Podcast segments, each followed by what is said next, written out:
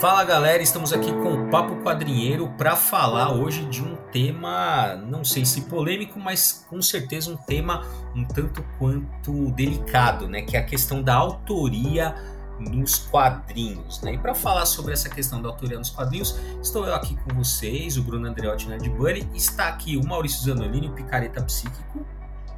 Hoje eu vou falar da Tavênia em algum momento. E estamos aqui com a volta de Sataniel Gomes, do Nupec. Eu só queria dizer que o Barclays já comentou que o autor está morto.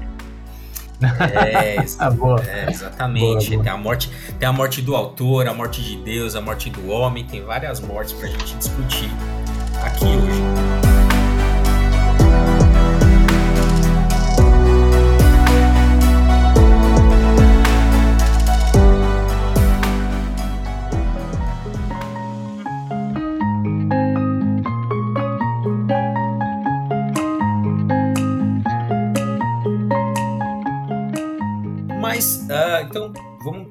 Para começar essa conversa, né?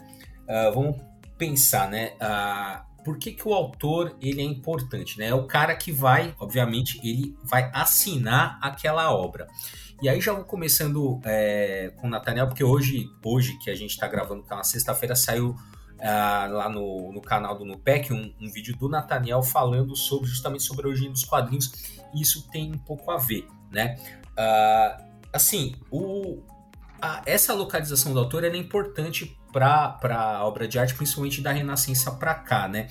Mas os quadrinhos ele tem uma característica um pouco é, diferente, né? Porque normalmente, né, se não é uma pessoa só que trabalha, são várias pessoas ali, né? Claro que tem quadrinhos uh, mais autorais, outros menos tal, mas isso já é um empecilho. Como é que se vê isso, Natal? Como é que você atribui a uma pessoa? Como é que é essa, e essa relação?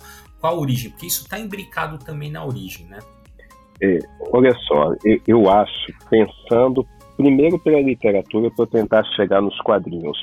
Uhum. Quando, quando eu brinquei aqui com a fala do Barthes, é, do Han Barthes, que ele fala da morte do autor, essa é uma discussão muito antiga, na, quer dizer, não muito antiga, mas é uma discussão que já existe na literatura, porque no final das contas, qual é o papel do leitor dentro do texto? E aí, é, a figura do leitor, ela que vai trazer significação à obra, como é que é isso? Aí o que, que acontece com o autor? E, e aí, quando a gente pensa para os quadrinhos, e, ou mesmo o universo dos livros, não necessariamente literário, Bruno, hum. você tem, e isso foi falado também num vídeo que está circulando aí na internet, você tem o autor. Mas a produção do livro, ou do quadrinho, ou do filme, ou da novela, se não for uma obra independente, você tem o autor, você tem o revisor, você tem o diagramador, você tem o capista, você tem o revisor, você tem o preparador de texto. Então, falando do livro, no final não é uma obra só daquele autor. Porque, por exemplo, quando eu faço a revisão de um texto, querendo ou não, eu dou um pouco da minha cara, por mais que eu tente evitar isso, eu dou um pouco da minha cara.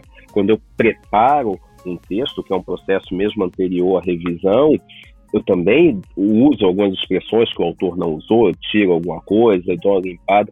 Eu estava trabalhando com um livro lá da editora do Gonçalo Júnior, a Noir, que é um livro sobre os 70 anos da Balão Editorial, 50 anos, desculpa, da Balão.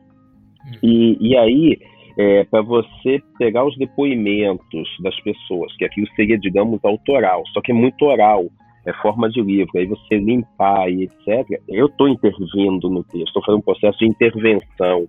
Então, assim, o sentido do autor também acaba mudando é, nesse sentido. Aí, pensando em termos é, de livro, aí se a gente vai para os quadrinhos, você tem aquele estilo Marvel de fazer, lá famoso, lá dos anos 60 e etc. Mas você tem o papel do editor, aí do Stan Lee faz assim, faz assado, eu trouxe uma ideia, eu acho que talvez o exemplo mais emblemático disso, o papel editorial, quanto ele é forte, quando você tem aquela fase que o Homem-Aranha, o Peter Parker, fica com seis braços, enquanto aquilo é, destoa de todo o resto da história, porque ali você não teve o editor, teve apenas o autor. Então, é, é essa discussão de tentar entender desde a sua origem qual é o papel é, do autor não, não é nem um pouco simples, porque no final das contas eu vejo, falando muito francamente, que você tem um autor proeminente, mas você tem contribuições. No uhum. cinema mesmo, você não diz mais um filme de Steven Spielberg, você diz um filme dirigido por Steven Spielberg, porque ficou um pouco mais evidente que não é só ele que é o autor. Tem uma equipe, tem roteirista, tem atores, tem, enfim, milhões de pessoas envolvidas. É, você, come... você, deu algumas pistas importantes aí, né? Porque uma coisa, porque que a gente fala assim, ah, o livro. O que, que é o livro? O livro é a história que está sendo contada, o livro são aquelas palavras, o livro é um produto, você pega ele fisicamente, né? Então, para aquela tua experiência, tem o papel, tem a diagrama, você falou, deu esses elementos todos. A capa também. Né? Tem alguém que diz, ó, a capa vai ser assim, a capa vai ser assada, às vezes por uma limitação técnica tem que ser de um jeito, às vezes porque um tipo de papel tá caro tem que ser de um tipo X e não Y. Tudo isso vai interferindo. Nos quadrinhos isso é muito mais visível, né? Pô, ó, você pega aquele produto, ó, você imagina você tá pegando um quadrinho na tua mão. Cara, aquilo ali influi. A escolha do papel, então, o papel que sai aqui no Brasil às vezes não é o mesmo que saiu nos Estados Unidos ou no país de origem, né? Ou então, enfim, aqui se for um quadro nacional, uma série de fatores pode ter influenciado na escolha daquele determinado papel que vai te influenciar na leitura. A, a pessoa que fez a letra né? O modo como os balões estão desenhados, quem foi, quem fez a arte final, quem escreveu, quem desenhou, quem fez a capa. Então, tudo isso vai interferir na experiência da leitura. E como é que você pode dizer assim, esse quadrinho é de X ou de Y? Né? Ah, você comentou também a questão da, do método Marvel, né? Para quem não sabe, qual que é o método Marvel? O método Marvel era assim: o Stanley falava, chegava pro Jack Kirby e falava assim: olha, Jack, vai ser assim, dava uma história, contava, sei lá, cinco minutos, sei lá, rapidinho a história. O Jack Kirby fazia ali os desenhos, depois botava os balões e o, e o Lee e preenchia. Era para fazer rápido, né? E esse foi chamado de método método Marvel. Então, nesse imagina num sistema como o método Marvel, né? Como é que você diz ah, o, ah, o Stan Lee foi roteirista e o Jack Kirby desenhou? Não, assim, as coisas estão muito imbricadas, né? Uhum. Ah, então você comentou também da, da morte do autor, é um pouco isso, né? A, assim, até que ponto o autor, ou seja, quem, uh, ou se existe, ou autores, um, talvez colocar no plural, mas assim, até que ponto ele tem controle sobre a obra ou não, né? A partir do Barthes, lá com a, com a morte do autor, já, já entendeu, pelo menos uma parte da teoria literária já entendeu que o controle do autor sobre o texto é praticamente nulo, porque uma vez que você já escreveu, ele está no mundo e aberto às múltiplas interpretações dos seus leitores. E aí, Bruno, tem uma coisa que é interessante, pensando aí no mundo dos quadrinhos, quando você tem, por exemplo, a censura nos quadrinhos. Todo mundo lembra aí das superaventuras Marvel, com aquele processo editorial que a, a namorada do Demolidor, a Kelly Page, ela estava se drogando e a versão da editora Abril, na antiga Superaventuras Marvel, é trocado aquele, é, aquele é, seringa por um estilete, como se fosse se matar, etc. Ou Camelot 3000, quando também foi censurado uma cena LGBT. Então, além disso, você ainda tem o formato, o formato americano adaptado para o nosso formato. Isso não é uma intervenção, isso não é um tipo de autoria que eu estou fazendo, não, e isso não é Gostei, não, aí você está dizendo que a morte do autor, no caso do Brasil, tem um responsável, né? Tem um autor do crime. Tem um assassino. Tem um assassino que é a Panini, no caso, né? Que é a Panini, perdão, abriu, abriu jovem.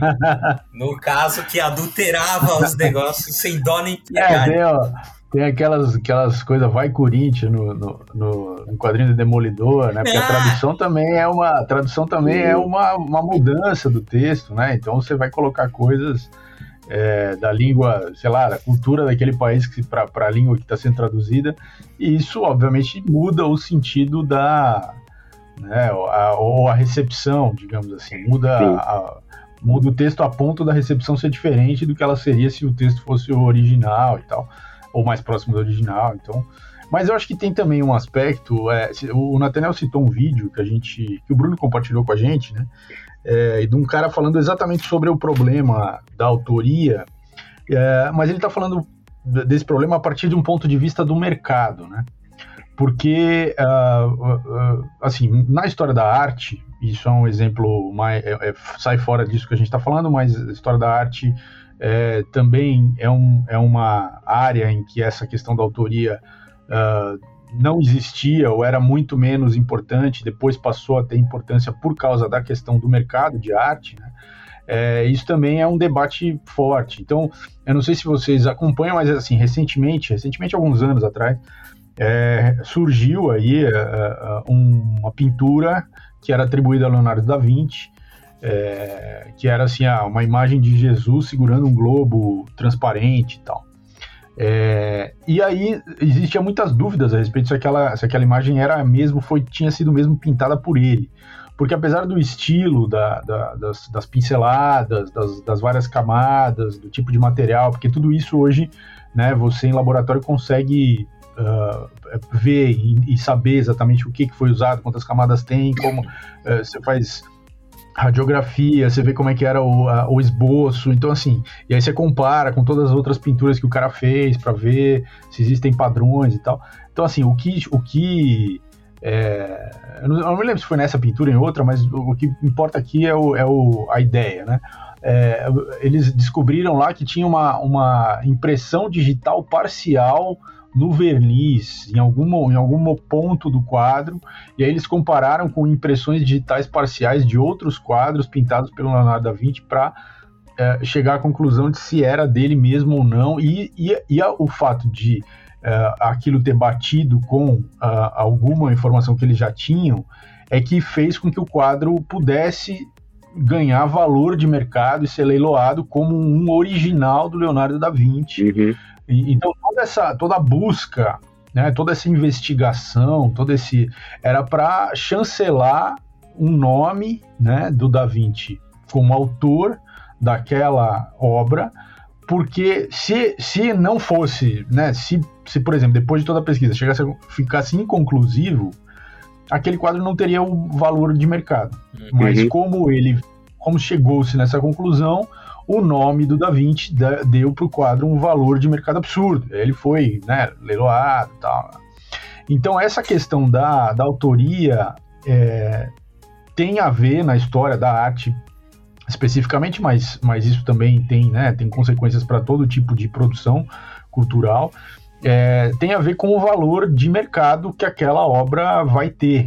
Uh, então, você atrelar a um nome só é, num, numa sociedade que tem um, né, que tá, onde esse imaginário de que aquele autor, que né, aquela pessoa criou, aquele criativo uh, produziu aquilo, é, como é a nossa sociedade, porque você pega lá na, na Renascença, antes da Renascença também, uh, os pintores uh, tinham lá suas escolas de pintura, tinham seus aprendizes, seus assistentes, e muitas das obras que saíam dos ateliês desses caras, não, eles não chegaram nem a encostar a mão, assim, era, uhum, uhum. É, é porque era porque era contratado, o, o, pintor era visto naquele momento, era visto como um artesão, como um cara que fazia sapato, um cara que fazia, era aí, era mais um cara, ele não tinha o mesmo status que tem, que hoje nós na sociedade contemporânea ocidental damos para uh, o autor, né? Então, uh, então não tinha o mesmo peso, mas, mas agora tem. Então, você, um quadro do Da Vinci, você tem que, se você não achar a impressão digital do cara, pode ter sido feito por um assistente, aí não vai ter o mesmo valor de mercado. Então, assim, é muito interessante esse passo. A gente mudou a nossa concepção ao longo da história, né, da importância do autor. E, e hoje a gente até discute é, o, o, papel do autor, ou, ou, até que ponto ele que peso que ele tem, mas no mercadologicamente falando é muito, é muito forte. Uhum.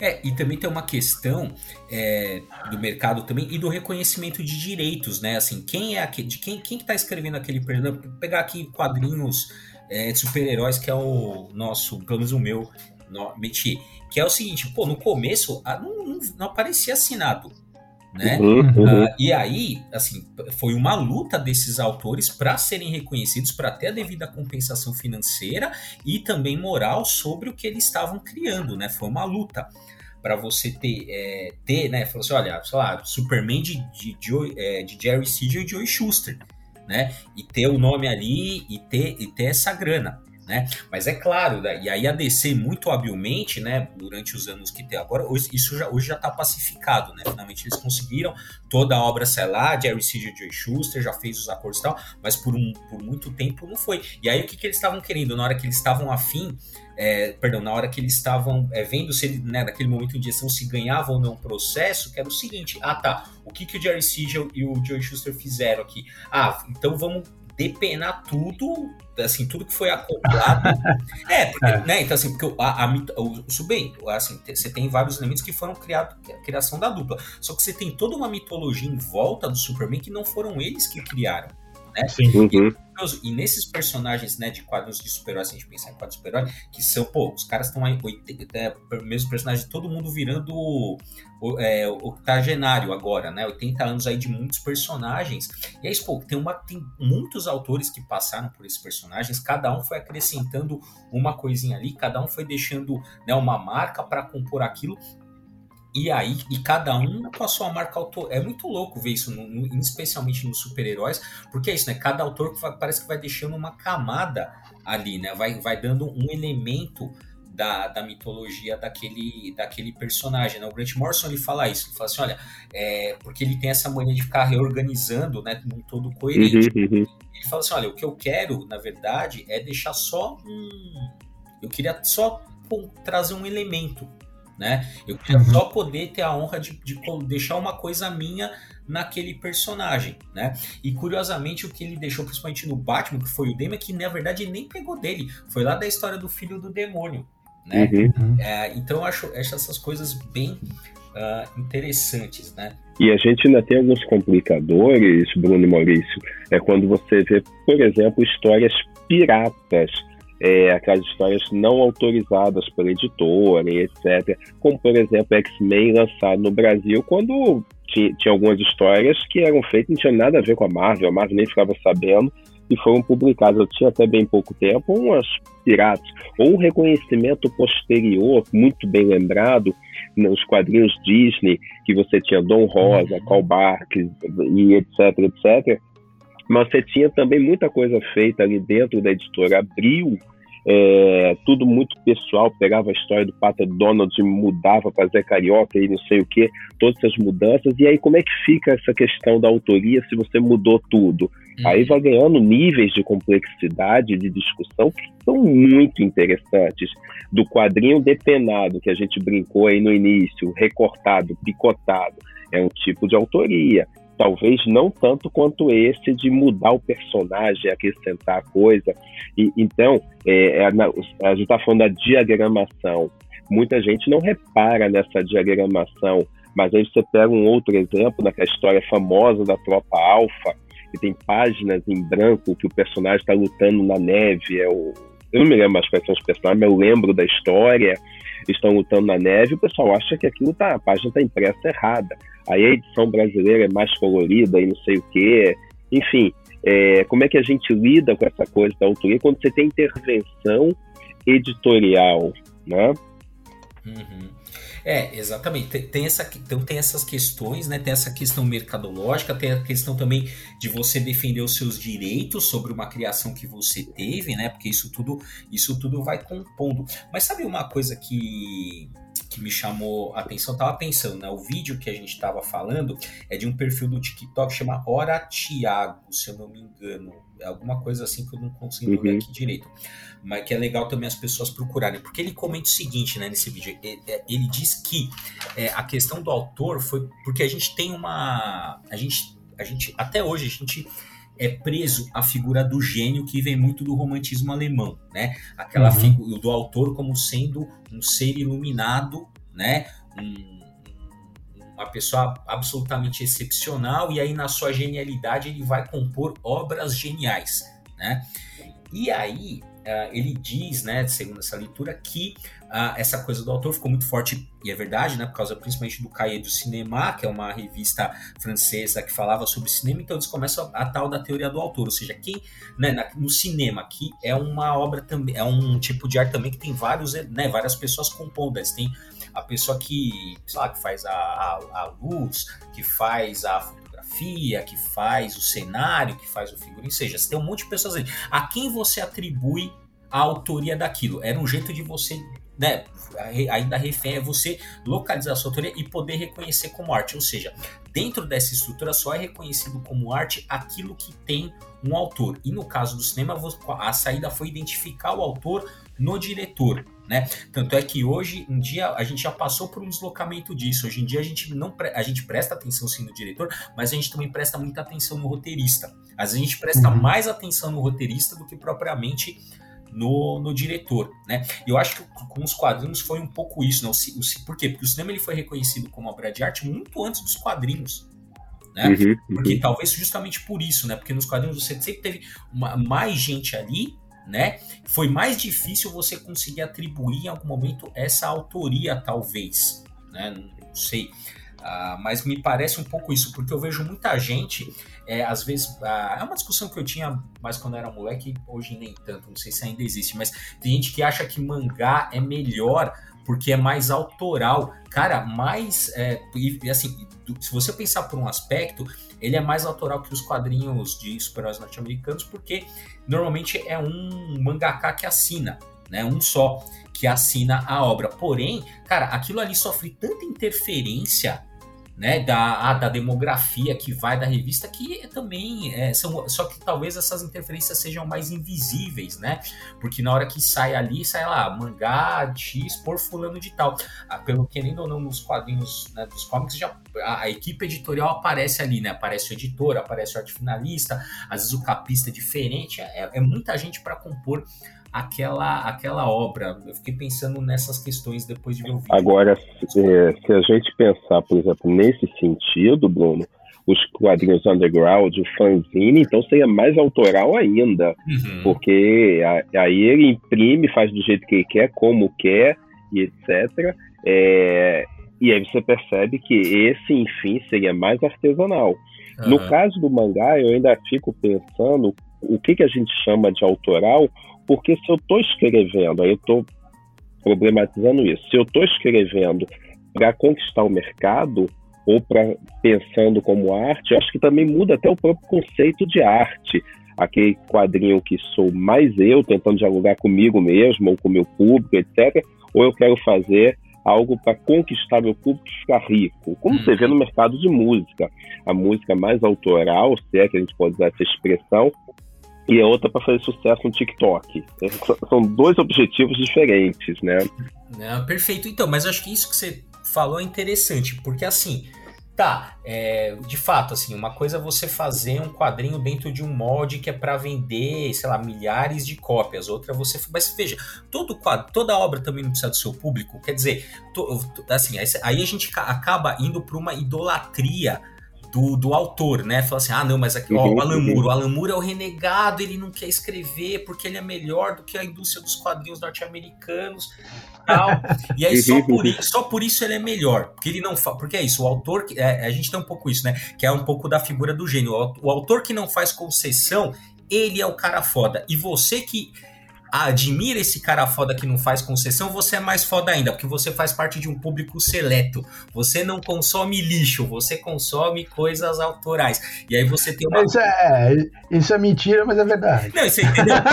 eu, eu, tô, eu, tô fazendo, eu tô fazendo uma caricatura aqui, mas já a galera entra nesse. Nesse discurso assim, ah, não, o que, que você tá lendo aí? Não, eu tô lendo Superman. Porra, você tá lendo esse lixo? É, tô, e, e, e aí, entra uma coisa engraçada, vocês devem lembrar quando disseram lá que o João Gordo tinha traído o movimento punk. Lembram é, dessa história? Também, e, também. e, assim, é, é muito engraçado isso quando você tem, por exemplo, aquela coisa que eu idolatro, que só eu conheço, etc. Aí você vê uma pessoa na rua que também conhece aquela coisa, aquela banda, aquele livro, etc. Aí você já pensa, aquilo não é mais meu, agora tem mais gente lendo. Agora aquele autor se vendeu ao mercado, porque tem Exato. outro que está lendo também. É. Isso não faz sentido nenhum, que você precisa sobreviver e tal.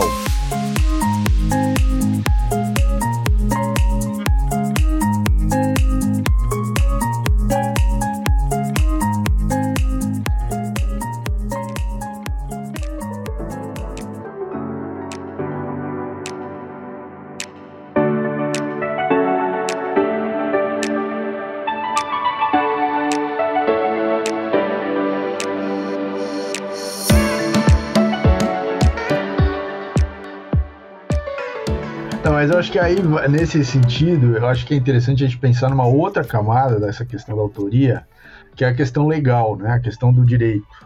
É... Por isso que eu falei da Tavênia no começo, porque tem, uma, tem uns conceitos, tem uns conceitos de direito, porque assim, é, a gente tem que considerar o seguinte, é, tudo isso é muito recente, tá? Na história da humanidade.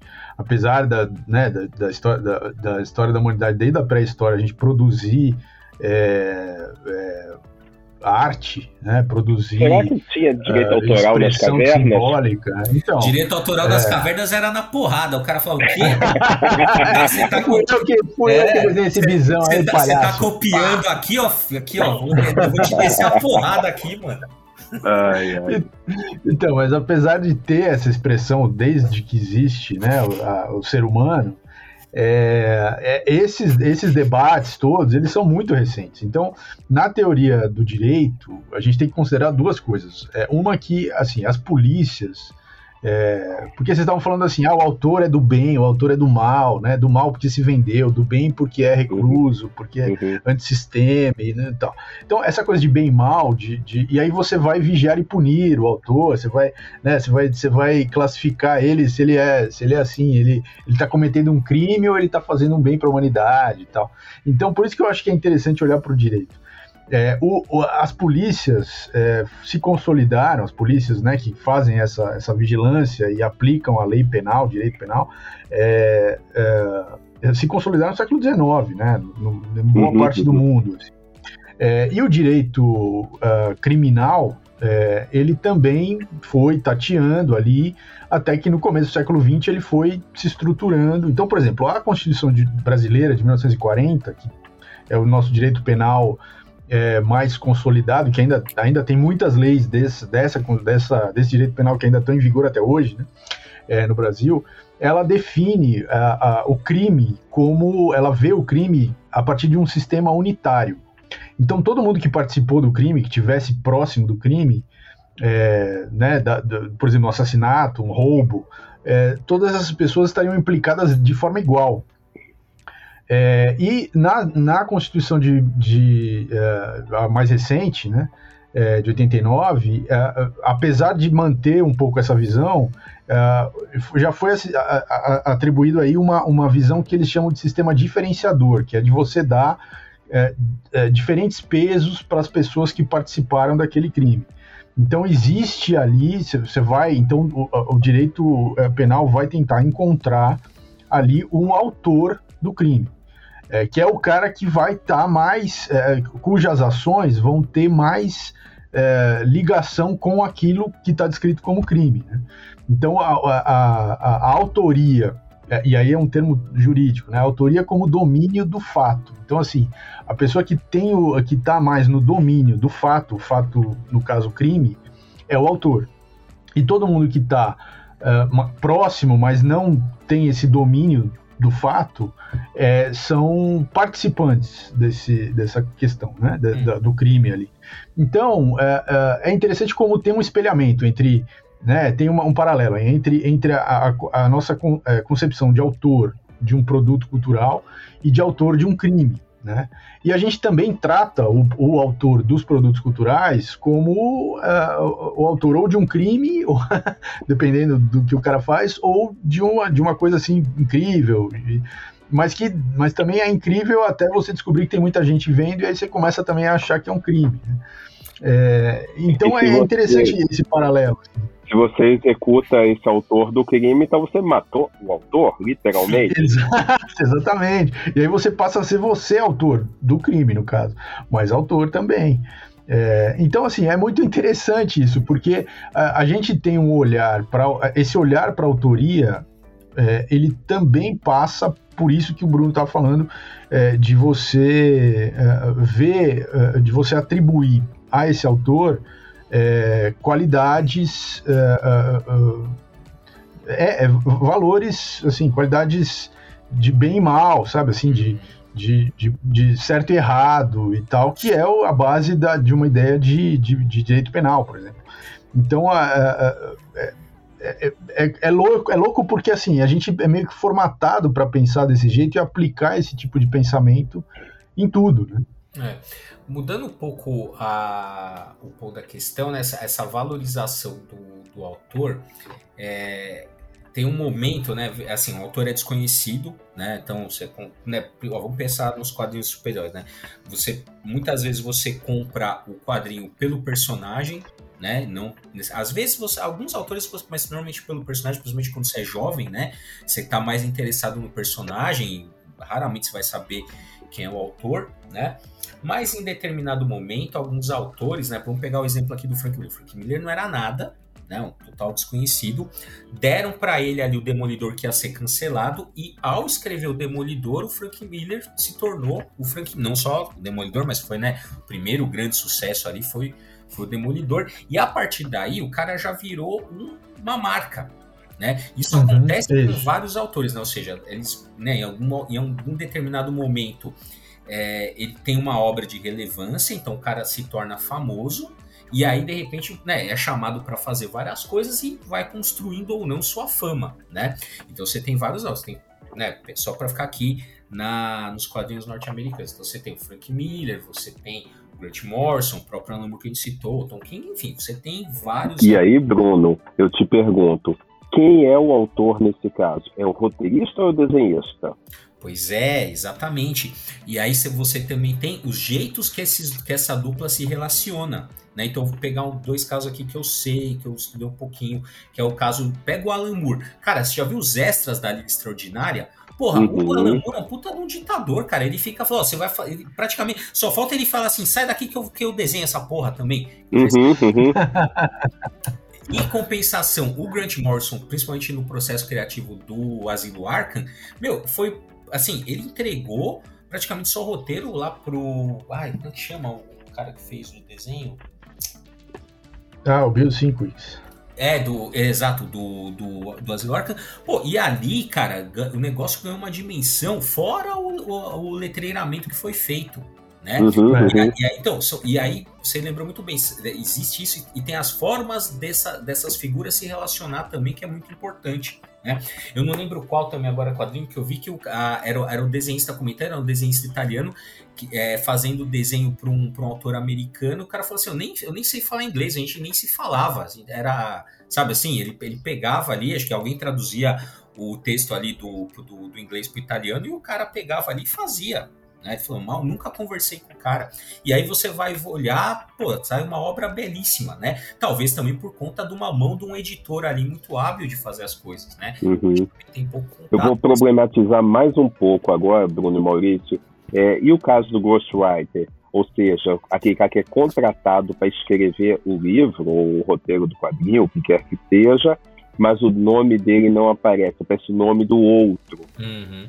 Então, Natália, uma coisa assim, eu nunca tive essa confirmação, você que é do meio editorial, talvez você possa me dizer se eu tô viajando, mas não rola um negócio assim, tipo, ó, o New Gamer, o New Gamer fala, a gente vai contratar um Ghostwriter, a gente paga o Ghostwriter, a gente paga o New Gaiman, pra gente botar o nome do New Game ali, todo mundo ganha, o New Game só dá aquela lida ali, ele aprova, rola isso aí? Eu sempre tive a impressão que rolava. No, nos quadrinhos eu não posso dizer com certeza, mas no mercado de livros é bastante comum, infelizmente.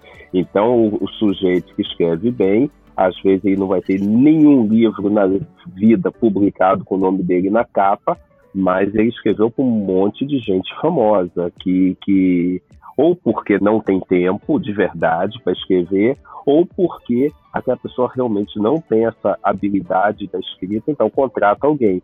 Geralmente, uma dica, claro que nem todo caso é assim. Uma dica, quando aparece dois autores na capa, um super famoso e o desconhecido, muito provavelmente aquele autor é desconhecido é que na verdade escreveu muitas vezes entrevistando o outro autor. Isso acontece com alguma frequência. Uma outra pista que pode acontecer, isso quando o, o ghostwriter não é muito bom. Você perceber que algumas expressões que aquele livro está utilizando, livro, quadrinho, música, que seja, não combinam muito com aquele suposto autor. Aí é uma pista que aquilo foi ghost e o cara não era tão bom assim, porque ele não conseguiu afinar esses detalhes ou não passou por um bom processo editorial para mascarar essas coisas. E isso acontece com alguma frequência. Interessante aí. É, porque eu sempre tive essa, essa suspeita, né? Porque, igual, tem, pô, tem, tem autores que produzem muito, né? Assim, num ritmo muito grande. E, se a gente pegar quadrinho, então, é, dos Estados Unidos, cara, é uma loucura, assim. Você né? Principalmente quando o cara faz sucesso, né? Isso é um ciclo que se repete. Por exemplo, você pega o Neil Adams, porra, cara, o, o, e o Daniel Neal, cara, eles fizeram sucesso ali, os caras passaram na mão de todo, todos os personagens praticamente. Né? Mesma coisa o Grant Morrison, mesma coisa o Frank Miller talvez menos, mas assim, o Grant Morrison passou, o Tom King agora passa.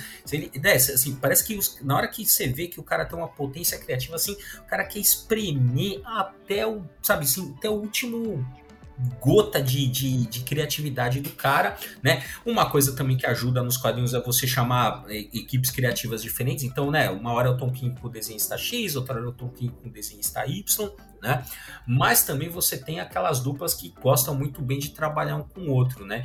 É, principalmente uhum. o Grant Morrison e o Frank Whiteley, pô, fizeram várias coisas junto, ele gosta de chamar, né? Então você tem alguma, alguns autores que se sentem mais confortáveis com alguns desenhistas, né? Mas como a gente falou assim, até que ponto a gente pode dizer que foi o, né, que foi o roteirista normal? Hoje, pelo menos, é mais comum você acreditar a dupla, né? Você acredita tanto uhum. o roteirista quanto o desenhista, né? Mas aí você também está apagando a, a, pessoa que fez a, as cores, a pessoa que fez a letra, que fez a arte final. É complicado, né? É, ah, é. Né? é, tem gente que tem gente que reconhece mais como autor do Reino da Manhã o Alex Ross. O Alex Ross por causa do desenho, né? Porque é mais, é mais é, assim, tem mais impacto o desenho do que é, quando você vê, você via lá o Marvels, né? Do, do, do Buziek e tal. É, se você não era meio cracudo de quadrinhos, você ia ler aquilo tal, e aí você saía na banca. Ah, isso aqui é do ah, desenhado pelo Alex Ross, não sei o que é do Alex Ross, capa do Alex Ross. Aquilo estava falando mais, estava se falando mais daquilo do que dos roteiros, ou, tá, das, né, ou do nome dos roteiristas tal. E se você não era muito, muito já envolvido no meio tal, você poderia até achar que aquilo, ah, pô, isso aqui é do Alex Ross, eu compro o quadrinho porque é do Alex Ross. Uhum, não obrigatoriamente, uhum. né? É uma inversão, mas porque tem um peso, assim, tem, um, tem uma, um impacto maior a arte do que, pelo menos na primeira, né, na primeira, à primeira vista, tem um impacto maior a, a imagem do que o texto tal.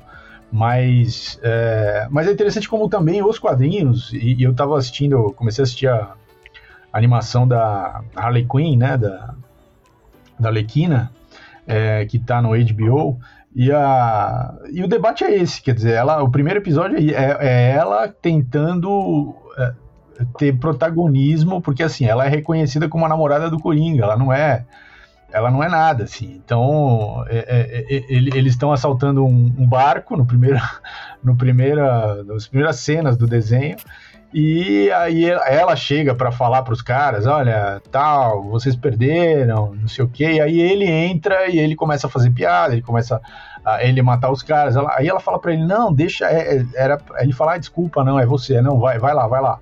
Aí ela, ela começa a falar de novo, ele, ele, aí ele faz alguma outra coisa e fala, desculpa, não me aguentei. É porque eu gosto muito desse tipo de situação e tal. E aí fica um debate, assim, porque ela quer protagonismo, ela quer, uhum, ela quer uhum. ser reconhecida, né, como a, a, a uma vilã e ele não deixa. Ele, ele, ele é para enquanto ele estiver ali, ela será sempre apagada. Né? Uhum. Então é interessante esse debate, assim, é, é um debate é, que está na e hoje está na questão identitária, está na questão de gênero, tá é, na, e, isso isso é, também é, favorece, é, como isso está um debate social a respeito disso em outras camadas, né, em outros níveis, isso também favorece uh, um debate sobre a questão da autoria, sobre o, o papel das pessoas que, né, que fazem uh, as coisas que são, digamos, invisíveis. O CGI, por exemplo, hoje é uma coisa né, que tem um peso tão grande assim na, na, na experiência estética que os, que os espectadores têm quando vão assistir os filmes mas aquilo não foi, né? Não foi, não, não foi o diretor que criou, não foi, quer dizer, aquilo é uma criação de uma equipe de pessoas e tal. Então tem, é interessante esses debates e, e, e cada vez mais eles estão aí, né? É, Maurício, mais abertos. Vocês devem lembrar agora que recentemente tivemos a morte do Jô Soares, né? E o programa tinha essa pegada, o programa do Jô, do Soares 11 e meia, enfim, coisas do gênero. Mas ele acabou se tornando o autor, o protagonista ali. Mas, por exemplo, ele não fazia nada sozinho. Se não tivesse um produtor dando a pauta para ele, alguém com ponto no ouvido dele dizendo: olha, agora faz isso, faz aquilo etc. É, então, a gente pensando nesse sentido, também nesse muito mais amplo da autoria, ele estava ali em destaque, mais do que a maioria dos entrevistados, mas ele não estava sozinho, tinha uma equipe com ele pensando o quinteto, sexteto, aí dependendo da época, o número de componentes aí da banda, tudo isso dava aquele aquela identidade para ele. Isso para citar um exemplo. Uhum. É, isso que vocês falaram é interessante porque tem a ver com o que o público reconhece. Né? Uhum. Então, ah, eu estou passando lá na banca, eu reconheço um, um quadrinho do Alex Ross. A, a, arte dele é muito emblemática. Não tem como você olhar para alguma coisa e não saber que foi o Alex Ross que desenhou né? E alguns autores, alguns desenhistas você consegue, outros mais, outros menos, né? Mas alguns você consegue, porque também foi se dando, principalmente nos comics, foi se dando liberdade para os autores terem seu próprio estilo de uns tempos para cá. Tinha uma época que era assim, ó, quem que é o desenhista do Superman? Quem que é o desenhista base aqui do, do, Superman? Ah, é o Kurt Swan. Então, se tiver outra pessoa que vai desenhar um Superman, tem que imitar o traço do... tem que imitar o estilo do até, até o Jack Kirby teve que imitar. Teve que imitar, exatamente, exatamente. Então, você vê como... Né, e agora você tá um, num, né, de uns uns 20, talvez 40 anos para cá, você está tendo né, essa valorização de um traço, de um, de um, desenho mais autoral ali, né? Por exemplo, você pega, como eu falei, o Frank White, ele, aqueles desenhos não são o tradicional de um, de um desenho de super-herói, né? Causa até um, um, estranhamento, né? E é aquela coisa. E aí também tem a questão da autoria também tem a ver com uma assinatura do sentido de você reconhecer características. Né? Então, assim, ah, eu tô. Né, se, apaga, se me entregarem um quadrinho aqui e não me derem os autores, eu consigo reconhecer de quem é o desenho, eu conseguiria reconhecer de quem é aquele texto por algum elemento ali, por alguma, sei lá, por algum tema que é abordado, por algum jeito de escrever os diálogos, né? Porque a autoria também está ligada a esses traços de assinatura de uma determinada pessoa que está ali escrevendo, desenhando, arte finalizando, enfim. E quando você imita isso, como é que fica a autoria? Pois é, então tem essa também, né? Quando fala, ó, e tanto é que, ó, agora você falou isso, tem lá no caso do Planetary, que é o Cassidy, né, que faz a. Uhum, uhum. Faz. Pô, cara, cada edição ele meio que vai emulando um, um, um jeito de uma determinada época de, de fazer quadrinhos, uma determinada um determinado gênero, né? É muito louco o que ele faz ali. Aí é homenagem, é paródia, como é que a gente define isso? É, exatamente, aí entra em outro. outro e percebe como é que a gente vai entrando em certas complexidades? Uhum. Né? É. É, e, é, e também, e, assim, também tem a questão da, de novo, a, a, outra camada que a gente já citou aqui, que é a questão econômica, né? Então, por exemplo, era muito comum nos anos 90, tal, você ver filmes baseados em livros, por exemplo, que o título do filme era, sei lá, o nome do autor, apóstrofe S e o nome do o título do filme, né? Uhum, então, sei lá, uhum. Tom, Tom Clancy's tal filme. É, e assim por diante, né? E, e hoje é, ainda tem isso, obviamente, em algumas coisas, mas porque, porque o, o cara era um autor tão reconhecido que aquilo faria o filme ter audiência, né? Você colocava o nome do cara. Mas, por exemplo, essa série do Sandman aí, do Neil Gaiman, apesar do público reconhecer né, o Neil Gaiman como autor, ele faz questão de colocar o nome de todo mundo. Então, é, Uh, nos créditos do filme tem, da série, tem a. Ele coloca o nome dele, mas o nome do, do, do desenhista, do arte finalista. Uh, ele chamou o capista para fazer a arte de, de, dos créditos finais. Então, é, é, e, e, o nome então desse cara também aparece, do capista original da série e tal. Então, uh, tem, por um lado, tem a questão econômica, por outro, tem a questão da que também é uma questão cultural da sociedade né, de hoje, assim, de, de uh, democratizar o reconhecimento em relação às várias camadas da autoria, que é uma coisa positiva e tal. Então é, é isso, a gente, isso, isso ainda está em, em, constante movimento, né? E ainda vai ter muitos capítulos essa, Sim. Essa, é, porque, né, é, porque uma coisa que está subjacente a tudo isso que a gente está falando também, né? Tem, a gente tem, tem vários âmbitos, mas também tem o âmbito da coisa assim, da propriedade mesmo. Né, assim, isso, é, isso, legal, né? Que, né? É, exatamente. É, legal. Assim, quem, que é o, quem que é o dono daquela obra?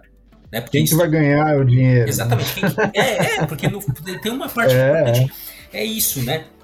Uh, e talvez é, essa coisa, né, de, assim, de você de querer saber quem é o autor e precisar saber, diz muito mais sobre essa, esse regime né, capitalista que a gente vive do que propriamente da, da obra de arte em si. Né? Porque, ó, você, você, deu, aquele, deu aqueles. Né, assim, vamos pegar o exemplo que você deu lá do, da obra de arte, que era se da Vinci ou não. Pô, aquilo era belo ou não era? Fazia diferença para a beleza da obra se foi o da Vinci ou não que fez? Ou era uma questão. É, mas porque, mas porque também era um contrato, o cara ia ganhar uma graninha ali, Sim, então, então, assim, não tinha esse peso econômico que tem, né? Mas, e, mas a ideia do direito penal também tem a ver com a questão do capitalismo. Quer dizer, você vai, vai o direito penal vai existir a partir do conceito também de propriedade privada. É, então, é, é, esse, é, é, essas fronteiras entre o que é meu, o que é seu e tal. E aí, é, então, o, a, a ideia de propriedade é que vai definir a ideia de roubo e, portanto, a ideia de, de, de autor do crime, né? Então, então assim, tá tudo conectado, assim. É, é, é, é o capitalismo tem muito a ver com isso, no fundo. Uhum. É, então, eu acho essa, acho essa, essa questão do, de quem é o dono, isso é muito. Porque assim, ah, por exemplo, você pega o Conan. O Conan hoje, os direitos autorais do Conan é, é de uma empresa, tem a Conan Properties, né? Então é, o, é a uhum. dona lá desse, desse personagem é uma empresa, tudo bem. Sempre vai estar acreditado lá o Robert Howard lá, porque é o direito moral dele, isso não é possível apagar, pelo menos nos modos como o direito é pensado hoje, né? Sempre vai estar ali, ó, Conan criado por Robert Howard e tal, mas a, aquela, aquela é propriedade da, daquela empresa, né? Tanto é que a, a, que o Pock Nankin está publicando aqui no Brasil que é da. Esqueci o nome agora da editora, não reconhece. Tanto é que eles estão fazendo lá a versão francesa deles e foda-se a Marvel. A Marvel não é mais, né? Voltou lá para pra, Conan Properties, né? É. Mas é Tem isso. um caso que é muito emblemático, saindo do mercado de quadrinhos, no mercado de livros, há alguns anos. Isso aconteceu, foi muito, muito noticiado. É um jornal não me lembro exatamente qual foi o jornal, mas foi um jornal de São Paulo. Ele pegou uma, uma um conto do Machado de Assis, o Alienista, tirou o título, é, colocou um outro título qualquer e colocou o autor. Maurício, Bruno, uhum. Nathaniel, enfim, e mandou para várias editoras. A maioria nem respondeu é, sobre os livros. Algumas disseram: gostamos muito do seu livro, mas não se encaixa no nosso perfil editorial, e coisas do gênero, né? Editores que publicavam Machado de Assis. E um editor caiu na besteira de responder ao jornal e disse, aí foi a gafe sem precedentes, olha, se nós soubéssemos que era Machado de Assis, nós teríamos é, feito a impressão, publicado. É. Então, assim, é, aí a autoria não interessa, é a marca que está vendendo, é, a marca é, Apple, é, a não marca... Não é a qualidade do texto, né? Ninguém está discutindo bom, o texto, é, exato. Por isso que alguns livros você coloca enorme o nome do autor, porque as pessoas vão comprar isso. Aí também entra uma outra questão de qualidade. Quem faz o prefácio, quem é que é, organizou aquele livro, não sei o quê, isso tem um impacto. Então já leio com outros olhos. Isso não é um tipo de autoria que influencia a nossa leitura também? Sim, sim, sim. Pois é.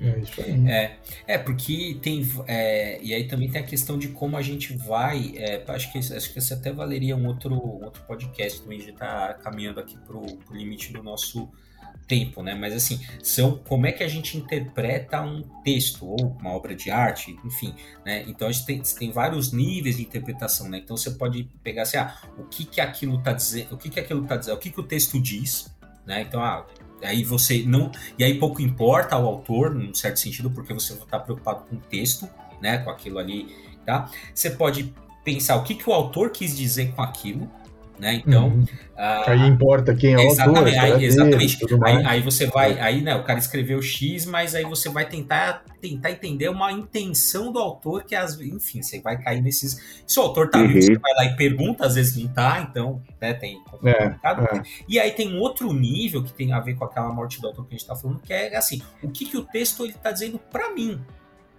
É. Né? Então, assim, uhum, uhum. O texto está colocando ali, não importa o que o autor quiser, quis dizer assim, que leitura que eu faço daquele texto, né? Então, são, e aí isso vai ampliando para várias possibilidades de leitura. Aí... É, esse, esse eu, quer dizer, cada um desses eus que lê o texto está num contexto histórico, tem uma história de vida, então essas leituras são múltiplas. Né? Exatamente. Sim, Por exatamente. isso que um clássico, né, uma das características clássicas é justamente essa, assim, cada geração lê aquilo e cada geração consegue ver naquela obra uma determinada uh, uma determinada camada, algo que as outras não viam pelo próprio contexto histórico, né? Isso é interessante. É que acontece com que é, o que acontece com a obra do Zack Snyder. A gente tem sempre muitas camadas e novas gerações vão descobrir cada vez mais. É um visionário. Vocês ainda vão, se apaixonar pela obra do, dele, a Liga da Justiça, tenho certeza. É, é, é nós, nós, somos mentes muito, muito pequenas para a genialidade é, não, de Zack Snyder. A gente não atinge. É. é se você atingiu, porque está nos ouvindo, parabéns. Parabéns. Porra, muito bom. ah, então é isso aí, gente. Esse foi o nosso papo quadrinho aqui sobre, sobre o autor. Uh, vou pedir para vocês nos seguirem nas redes sociais, arroba quadrinho. Sigam também o Nupec, arroba é, nupec.uems. Eles estão no Instagram. Eles têm um canal que a gente falou várias vezes aqui, que tem vídeo todo dia, dois vídeos por dia, se eu não me engano, está tá, tá saindo lá. E é isso, Nathaniel. Tem, quer dar algum recado? Não, só agradecer mais uma vez estar aqui com vocês depois desse longo tenebroso inverno, como eu disse no início. E é sempre um papo super agradável estar é, tá aí trocando ideias, aprendendo bastante aí com vocês. Ah, sem dúvida, cara. Valeu. Para nós é um prazer também ter é. você aqui e ter, bater, poder bater esse papo aí com o pessoal do NUPEC sempre que possível. Então é isso aí, gente. Até o próximo Papo Quadrinho.